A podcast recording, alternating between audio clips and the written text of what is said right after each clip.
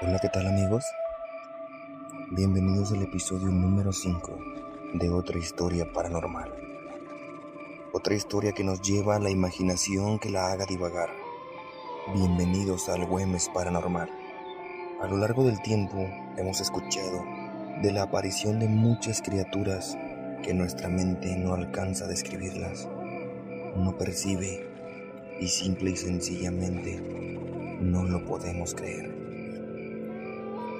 A través de redes sociales, un habitante del municipio de Güemes, del ejido Guadalupe Victoria, a la zona norte de este municipio, nos comenta lo siguiente, donde asegura que hay historias terroríficas, pero ninguna como la que le sucedió a esta inocente mujer. Relata la historia cuando una mujer iba caminando por la calle aledaña al campo deportivo del ejido Guadalupe Victoria, cuando de pronto, al mirar hacia una casa que está elevada en una loma, avistó una extraña figura, mitad hombre y mitad bestia.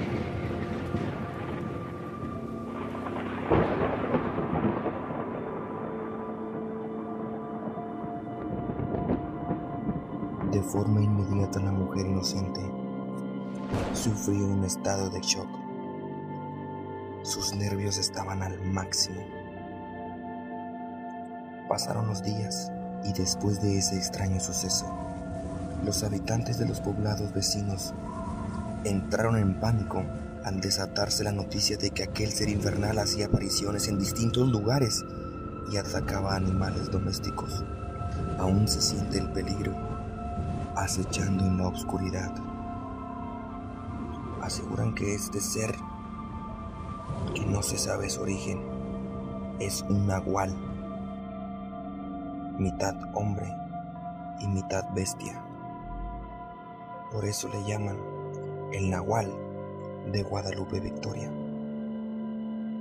Aquí termina esta historia, este relato.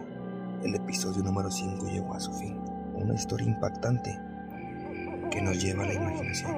No te pierdas el próximo episodio y sigue siendo parte del Güemes Paranormal.